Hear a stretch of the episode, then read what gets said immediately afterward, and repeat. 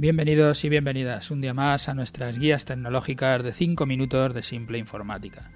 donde tratamos de contestar preguntas concretas que nos hacen nuestros clientes o nuestros oyentes y tratamos de contestarlas en un lenguaje concreto, en un lenguaje simple, en 5 minutos, en muy poco tiempo. Hoy estamos en nuestro programa 264, que le titulamos Tu información desde cualquier lugar. En el programa anterior comentaba sobre nuestros servicios de copia de seguridad online o de backup online y he recibido algunas preguntas sobre el servicio, pues parece muy complejo por la gran cantidad de posibilidades que tiene y todas muy interesantes, pero voy a tratar de contar poco a poco porque creo que es, es sencillo, aunque todo así en conjunto parezca difícil de entender. Las principales características del servicio de backup online, además de la propia copia y la copia de seguridad, son la copia local, la copia remota, segura, con versiones. Además tenemos acceso a la información desde cualquier lugar y con cualquier dispositivo. Podemos sincronizar los datos entre dispositivos, compartir los archivos de todo tipo con cualquier persona, centralizar el acceso a los archivos y con cualquier dispositivo y sistema operativo y con localizador de ficheros, con una lupa, ¿no? Como tiene Windows, pero ya en, eh, en, la propia NAS, en el propio Appliance que montamos. Como ya conté, hoy, hoy, voy a juntar un gráfico. Yo creo que es, útil porque se entiende fácil cómo funciona el servicio. El servicio se basa en la instalación de una NAS en las instalaciones de cliente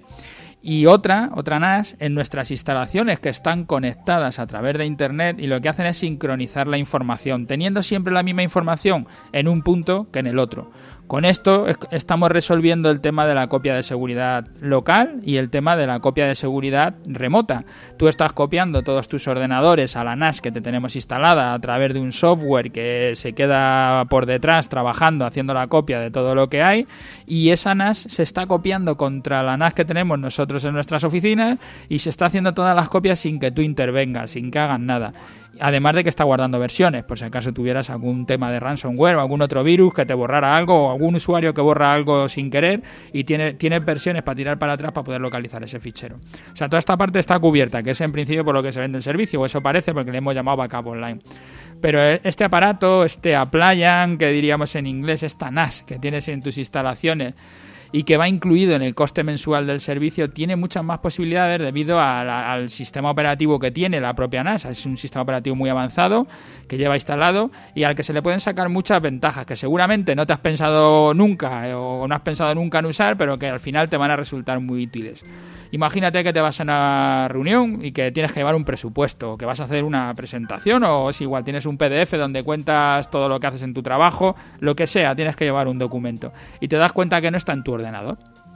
O, es más, es un documento que usas pero que ni siquiera creas tú, que te lo hace algún departamento que tengas de diseño o es un comercial que te lo ha hecho y tú solo lo presentas, lo que sea, sea, sea lo que seas, necesitas hacer algún cambio de última hora que, o que te ha pedido el cliente ya en la propia reunión o que te has acordado o que te parece que tienes que cambiarlo.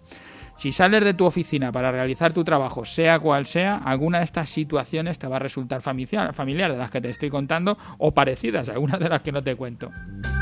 Ahora nuestra forma de actuar, pues es que le vas a pedir a alguien que te haga los cambios y que te envíen el documento por correo electrónico para poder enseñarlo, o lo dejas pendiente el enviar por correo electrónico al cliente los cambios que has estado hablando en la reunión para para tirar para y tirar para adelante, ¿no? Y ya más adelante pues tratarás de resolver con el cliente pues todos esos, esos datos que te faltaban.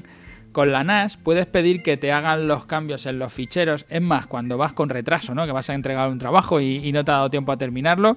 pueden estar trabajando en tu oficina sobre ese fichero mientras que tú vas a casa del cliente, a hacer la presentación o lo que sea. Y cuando llegues, solo tienes que conectarte a la oficina, conectarte a la NAS y abrir el fichero. El fichero en el que están trabajando en tu oficina es el mismo fichero el que tú vas a abrir y estará con todos los cambios. Y si durante la presentación introduces algún tipo de cambio porque estás hablando de lo que sea y dices, ah, pues esto lo cambio, lo puedes cambiar en el documento porque lo estás grabando en tu oficina, no lo estás grabando ni siquiera en tu ordenador, lo estás grabando ya en la oficina.